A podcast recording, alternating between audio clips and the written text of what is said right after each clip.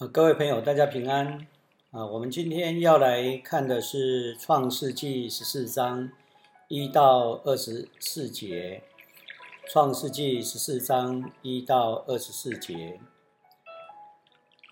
这一段的经文里面，让我们看到人为何要灵性的更新。如果从《创世纪》里面，我们就可以察觉到。创世纪的作者对罪恶的描述非常的详细。第三章，亚当和夏娃犯罪，违反伊甸园的约，引起人与上帝之间的疏离。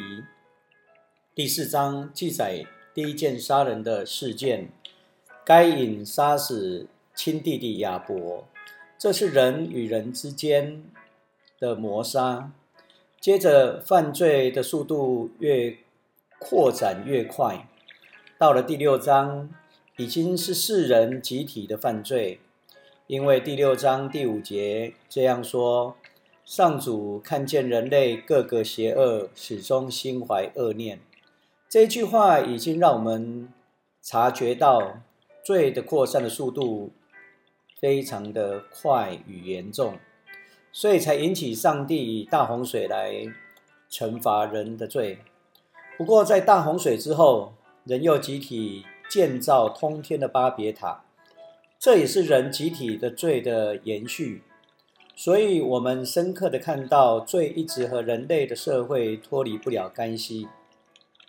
创世纪让我们看到，罪从一个人开始，逐渐扩展到家庭，扩展到社会众人。现在第十四章，罪已经成为国与国之间的残杀。另外，我们也看到亚伯兰的转变，在十二章里所描述的亚伯兰是一个懦弱的人，在埃及法老的面前，以欺骗的方式谎称自己的太太是莎莱是自己的啊妹妹，抛弃妻子以保全自己的生命。第十三章时，亚伯兰回到原本献祭的伯特利敬拜上帝。他的悔改也带给他的生命得着更新，因此他以信心与仁慈处理他与罗德之间的纷争。今天读到第十四章，在此我们可以看到亚伯兰已经成为一位非常有领导才能又善战的领袖。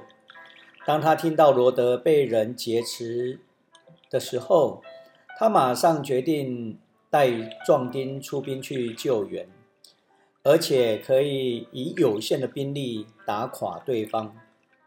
这种智勇的形象，与他前面所给我们所看到的形象非常的不一样。而且他在战胜回来之后，还对胜利品的处理方式有他。很特别的信仰态度，就好像他与罗德分家一样。换句话说，从十二章失败的亚伯兰到如今，他逐渐进步，为了公义而成为罗德与迦南地武王的祝福。今天我们来看看今天的经文。我们首先来读。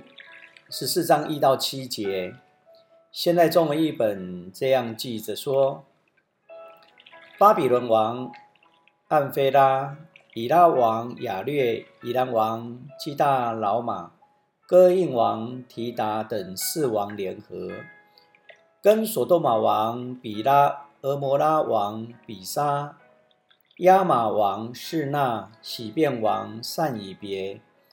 比拉王又称索尔王等五王作战，五王的军队在西定谷会师。西定谷就是现在的死海。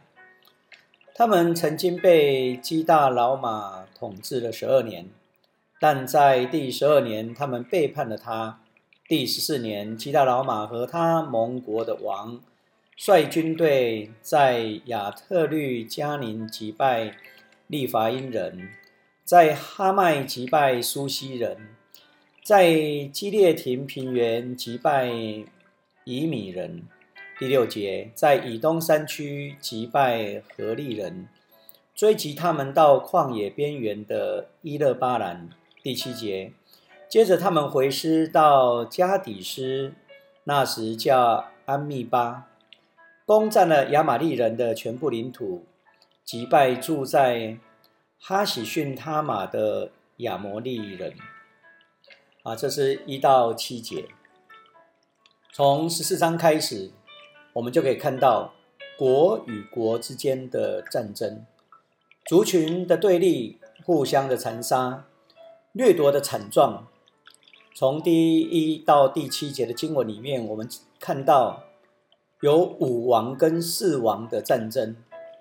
表面上看起来好像迦南地五个王背叛北方四个王以南王基大老马，但是事实上，若从这些王所掌控的国土位置，我们就可以清楚的知道。他们争夺的乃是经济上的利益。四王住在迦南地的北方，五王住在迦南地的南方，再往南就是埃及。总之，北方的四王为了和埃及做生意，必须经过五王的土地。原本四个王统治五个王的十二年期间，他们跟埃及做生意也很顺利，但是。这五位王也期盼自己能够掌控这条通往埃及的通商大道，所以为了经济利益，为了钱财，国与国才发生战争。自古以来，人类因为要保护或争夺通商要道而发生战争，几乎是不曾停止过。即便在如今也是如此。其实，翻开人类历史来看，许多国与国之间的纷争，不正是为利益摆不平吗？就连早期的台湾，漳州、泉州的人为了水源大打出手，甚至在村庄的头打到村庄的尾。根据历史的记载，漳泉恶斗大大小小就有一百多次，死伤无数。我们再拿一九九零年来看，伊拉克。打科威特是为了拥有更多的石油利益，美国出兵打伊拉克也是为了本身的利益考量。今天中国威胁台湾，说穿了主要也是为了经济利益，而国家主权、民族主义乃是一种合理化的借口而已。就像伊拉克攻打科威特时所说的，科威特在自古以来原本就属于伊拉克的一省。中国也是这样说，新疆是自古以来就属于中国。但是你有没有发现，新疆之所以被称为“新”，意思是说不是自古以来呀？在今天的处境之下，美国要与台湾建立起更紧密的关系，也因为是台湾的地理位置以及经济的利益。更重要的其实是民主自由的价值。失去普世的价值，就算赚得了全世界，甚至统治了全世界，也没有什么利益。若是从小孩子从小就喜欢掠夺他人的玩具、糖果来看，这种自我中心、贪心的心理，其实普遍存在人的心里面。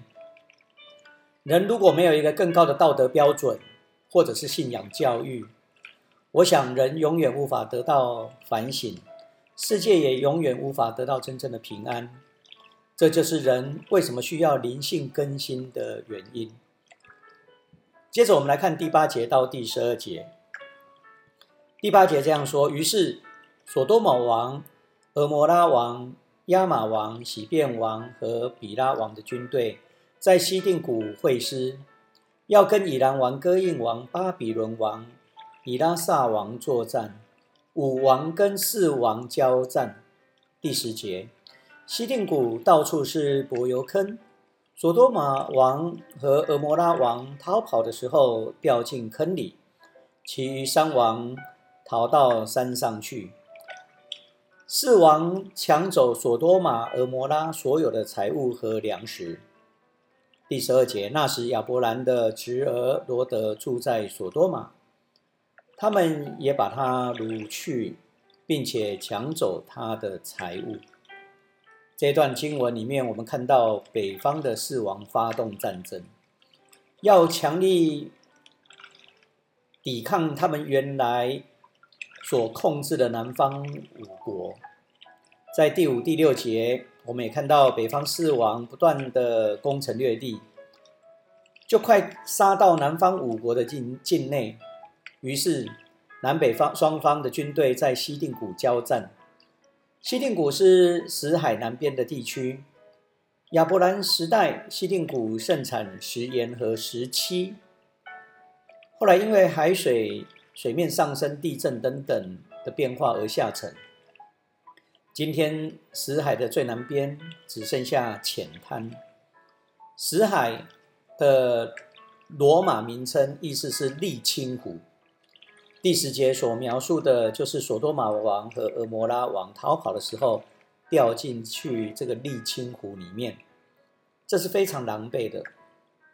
在第五世纪啊，Ceros 记载修士沙巴在四十天禁食后掉进正在燃烧中的沥青坑而被烧死。今天在死海附近。已经很难看到这样的沥青坑，或者是说石漆坑。战争是残酷的，自古以来人类的战争应该是说没有任何的赢家，战胜者可以欢喜一场，因战胜所掠夺的财物而雀跃，但是下次的报复必然是更加的啊沉重，更加的负担。战败者更惨，可能整个民族都被消灭，或是被辱为奴隶。古时候的战争，战败者为奴；今天的战败者虽然不至于为奴，但是因为经济被控制所造成的民生凋敝，生活的困境情况，并不比古时候的奴隶好得多，甚至有时候会更加的凄惨。看看。一九七三年的越战结束后造成的难民潮，至今问题尚未解决。而非洲的莫桑比克、扎伊尔、安哥拉等国的种族内战，阿富汗与前苏联的战争，接着内战与美国的战争所造成的难民，甚至连生存都有困难。前阵子阿富汗。还被塔利班所攻陷。今年有四百多万个叙利亚难民逃到土耳其及欧洲的各国。依据联合国的统计，在非洲难民当中，仅仅儿童因饥饿死亡的人是以秒来计算，每秒就有好几个孩子活活的饿死。在这里，我们看到。武王的联合是失败的，他们曾经背叛过，他们也失败过，如今再次失败，情况只会更惨。第十一节、十二节就清楚告诉我们，战争的结果不仅造成财物的损失，连人民也变成奴隶。第十二节作者要告诉我们的重点之一，就是说到罗德住在索多玛。当时，索多玛王战败，罗德也被北方四王掳走。根据十三章十二节的记载，罗德选择肥沃的土地之后，就住在索多玛的附近。现在，罗德不得不是住在索多玛的附近，而是已经搬进去索多玛城里面。这句话乃是在强调，罗德不但没有拒绝邪恶的索多玛，反而是受到索多玛的影响。若是要参照创世纪十三章十三节所说的索多玛人邪恶，他们大大的得罪上帝，就可以知道圣经要告诉我们，罗德如今是跟大大得罪上主的人住在一起，甚至被这城的风气所影响，学习到邪恶。到底索多玛的邪恶是什么呢？这是我们要到第十九章的时候，我们才来谈这个问题。我们可以想想看，人受到社会的风气环境的影响，其实这一点是做父母的非常清楚。不愿意孩子到充满打架犯罪的学校就读，因为环境真的会影响人。古时候在中国有孟母三迁的故事，也是这样。为了离开犯罪的环境，宁可一再迁移。但今天最可怕的环境乃是媒网络的媒体，反而家长忽略了这项事实。美国以前发生几起青少年在校园里面持枪疯狂扫射，这是从网络电玩学来的。一九九九年在台湾。有位国中生强奸一名国小学生，这名国中生说他从家里的网络的色情影片学来的。也曾经发生青少年的自杀。据他的父母亲表示，小孩子很喜欢看灵异的节目，在自杀前几天，小孩子说他很怕黑暗又睡不着，结果就去自杀了。我们看到。环境会影响人，网络也是一样。自从罗德搬进索多玛之后，他就在罪恶的环境里面不知不觉的学习罪恶。我们也可以反省看看，我们今天的环境也是充满了许多罪恶的因素。我们是否远离这一些呢？我想罗德的反省，罗德的例子是我们一个反省的镜子。按照奥古斯丁的观点，地上之城是邪恶的结盟，上帝之城是良善的结盟。接着，我们来看第十三节到第十六节，看看这个良善的结盟是谁。第十三节这样说：有一个逃脱的人来向希伯来人亚伯兰报告这一切。那时，亚伯兰住在亚摩利人曼利的圣树附近。曼利跟跟他的兄弟以十个亚乃都是亚伯兰的盟友。亚伯兰一听到他的侄儿罗德被掳，就召集他家族的精壮战士三百十八人前往追赶四王，一直追到但。他在那里把战士分成数队，趁着夜间攻击，打败了敌人。他继续追击敌人，一直追到大马士革北方的河巴，夺回被抢走的一切，又抢救了他的侄儿罗德和他所有的财物、妇女和其他被掳去的人。这段的经文里面，我们看到亚伯兰那时候是住在亚摩利人的曼树的圣树旁边，这个地点被称为希伯伦。希伯伦的意思就是结盟、盟友、盟邦。换句话说，亚伯兰跟当地的居民结盟了，彼此和睦相处，彼此扶持，这是一个良善的结盟。反观，无论是北方的四王或南方的五王，都是以宰制他人、掠夺利益的结盟，可以说是邪恶的结盟。良善结盟的目的不是为了侵略，不是为了掠夺。那么亚伯兰为何他发兵发动战争呢？亚伯兰的出兵不是为了侵略，而是在于拯救。在这一段的经文里面，我们可以看到，亚伯兰虽然将肥沃的土地和水源让给了罗德。但是上帝却使他与附近同住的人成为盟友，而且得到上帝的祝福。从他拥有自己的精壮战士三百十八人就可以知道他的丰富，并且他懂得将战士分队，也懂得在夜间攻击的战术。我们就可以知道，此时的亚伯兰充满了智慧。精兵的人数不一定要多。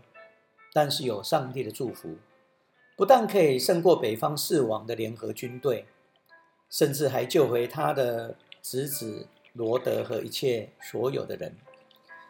圣经的作者再次要表明，这就是当初上帝拣选亚伯兰所应许的事，不断的在实现。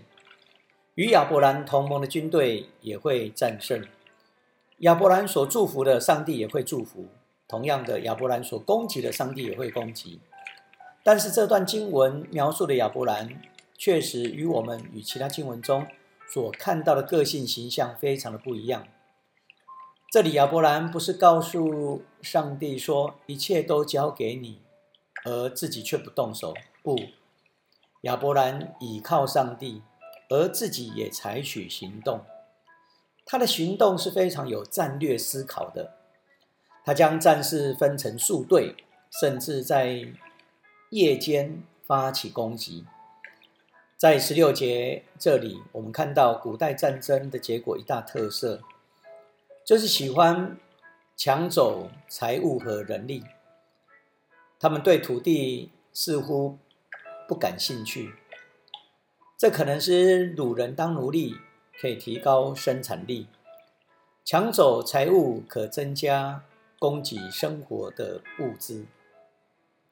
接着我们来看十七节到二十四节这段的经文。现在中译本这样说：亚伯兰打败基大老马和他的同盟的诸王，凯旋龙归的时候，索多玛王到沙维谷，又叫王谷迎接他。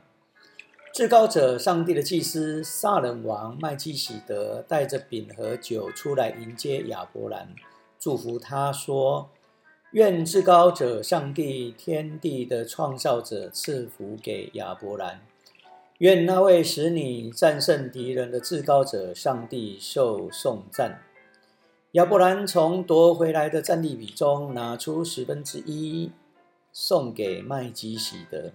二十一节，索多玛王向亚伯兰说：“战利品都归你，但是把我的人民都还给我。”亚伯兰回答：“我指的上主至高上帝，天地的创造者发誓，我绝不拿你的东西，就是一根线、一条鞋带，我都不要，免得你以后说我使亚伯兰发财。请把我的随从所发会的还给我，其余的我都不要。但是我的盟友。”雅乃以十个和曼利所应得的，应该分给他们。根据十九到二十节，我们知道亚伯兰会有如此的富有智慧，又能够救回罗德，这乃是因为上帝的赐福给亚伯兰，使他战胜四王。另外一方面，亚伯兰虽然战胜四王，但是他深刻知道。他如今有这样的成就，乃是上帝的祝福，所以他从战利品中拿出十分之一，献给上主的祭司麦基喜德，来回应上帝的恩典。这十分之一后来就成为以色列民族奉献的一个传承。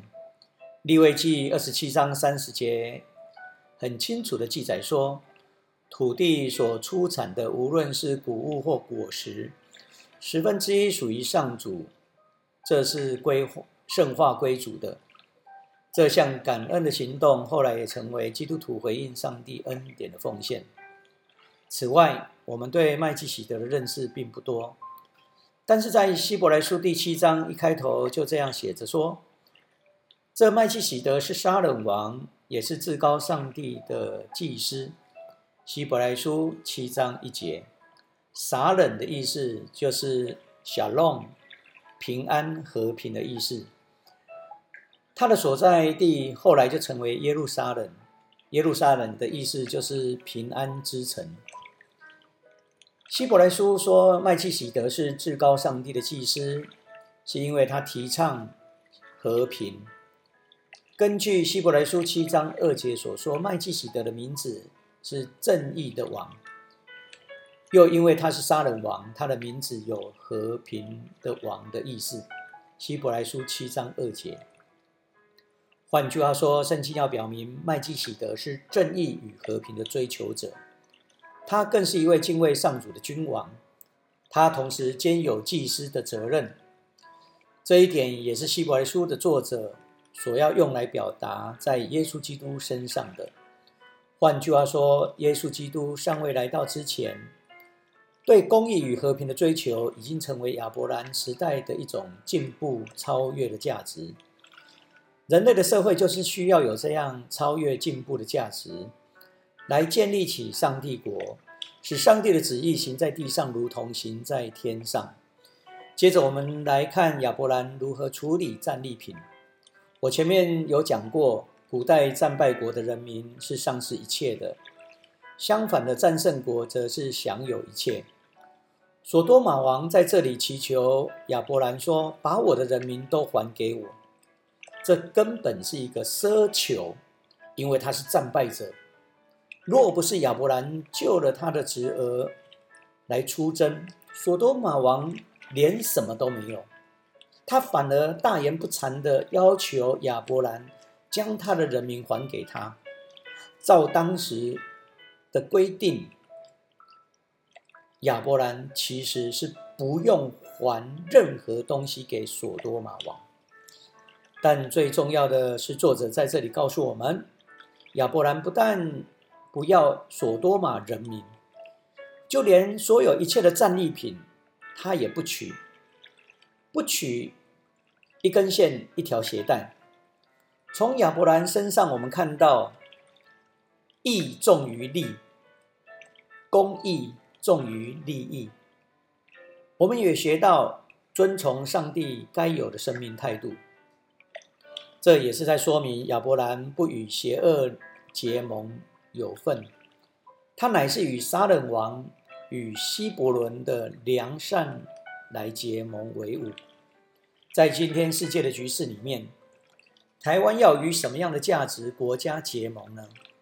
这不单纯是经济政治的问题，而是价值的问题。要与专制独裁的中共结盟吗？还是与民主自由阵营结盟？都是我们应该要清楚的信仰问题。一个没有信仰的政权，他会选择与独裁结盟；一个崇尚公义与和平的阵营，他会与民主自由的阵营结盟。这是很清楚的。今天经文带给我们有两个要紧的反思。第一个，我们来想想看，人应该拥有什么？我们看到罗德占据了在人看起来最美丽的土地，好像伊甸园，又好像埃及土地般的肥沃。但是我们看到他虽拥有这些的财产，却是住在一个大大得罪上主的城市里面。结果是所有东西，包括他一切的财产、家族，都被别人抢去。相反的，我们看到亚伯兰，因为有上帝的同在，虽然是没有像罗德所拥有那迷人眼目的土地，但是上帝与他同在，使亚伯兰与曼利的兄弟以十个亚乃结为盟友，而且使他有足够的力量组织一支精壮的战士去救回罗德。总之，在此我们看到两种不同的结盟。以掠夺利益导向的邪恶结盟，以及强调公益与和平价值的良善结盟，而这个良善结盟又以撒冷王作为进步价值的守护者，这也是上帝祭司所要持守的。各位，我们都是宗教改革之后的基督徒，宗教改革带领我们反思万民皆祭司。但是，这样的祭司角色是什么呢？我们真的知道祭司要带出什么样的信仰价值吗？如果知道的话，我们就不应该学习法利赛人、经学教师，因为耶稣批判他们说：“任凭他们吧，他们是瞎眼领路的。若是瞎子领瞎子，两人都要掉在坑里。”马太福音十五章十四节。我们想想，人应该拥有什么？拥有什么样的价值？拥有什么样的结盟对象？亚伯兰的良善结盟是为了拯救，作为上帝的子民，也是要使被辱者得到释放。例如，使被毒品束缚的人得到释放，使困顿的心灵得到释放，使又受压迫、被辱的人。能够为他们代祷，甚至我们要关心被中共羁押的李明哲等等许多的政治犯，我们要关心冤狱的援助，关心受邪恶政权的压迫、受压迫的人。当然，今天我们看到的，无论是维吾尔人，或者是吐蕃人、西藏。甚至在香港，他们受到了压迫，当然也包括要使人从罪恶的当中得到释放。如雅各书所说的：“我的弟兄姐妹们，你们当中若有迷失而离开了真理的人，有人要把他找回来，你们要知道。”那使迷失的罪人回头，会把罪人的灵魂从死里抢救回来，并使许多多的罪得到宽赦。雅各书五章十九到二十节。第二个要紧的反思，我们要来思考要如何依靠上帝荣耀上帝。索多玛王向亚伯兰的建议。亚伯兰坚决的拒绝，因为亚伯兰不想要让索多玛僭越上帝的荣耀而夸耀索多玛，因此亚伯兰拒绝眼前的利诱，这是很不简单的。但是人的软弱就是这样难以抗拒眼前的利益，特别是眼前的财富。以前东海大学有一栋。科技大楼叫大智慧科技大楼。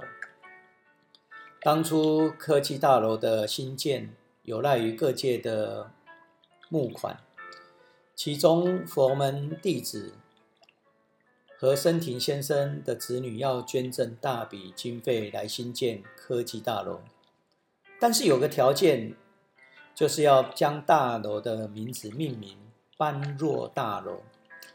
这个名字带有浓厚的佛教色彩，但是东海大学是基督教大学，故认为这个名字不适合。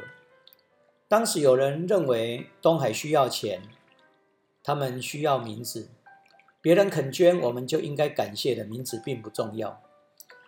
但是也有人认为不妥，最后经多次的商讨，改名为大智慧。这是取自般若智慧的意思，又不失基督教宗教色彩。如果是我们遇到了，我们会怎么做呢？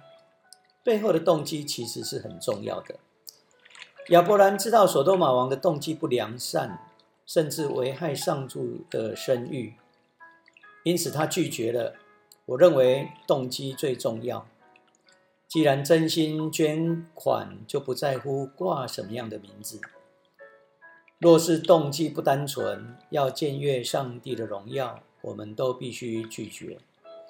就像亚伯兰的见证一样，我绝不拿你的东西，就是一根线、一条鞋带，我都不要，免得你以后说我使亚伯兰发财。但愿我们从这段的经文再次的反思。我们需要的是依靠上帝来荣耀上帝。今天我们创世纪十四章一到二十四节就分享到这里，谢谢各位的收听，愿上帝赐福每一位。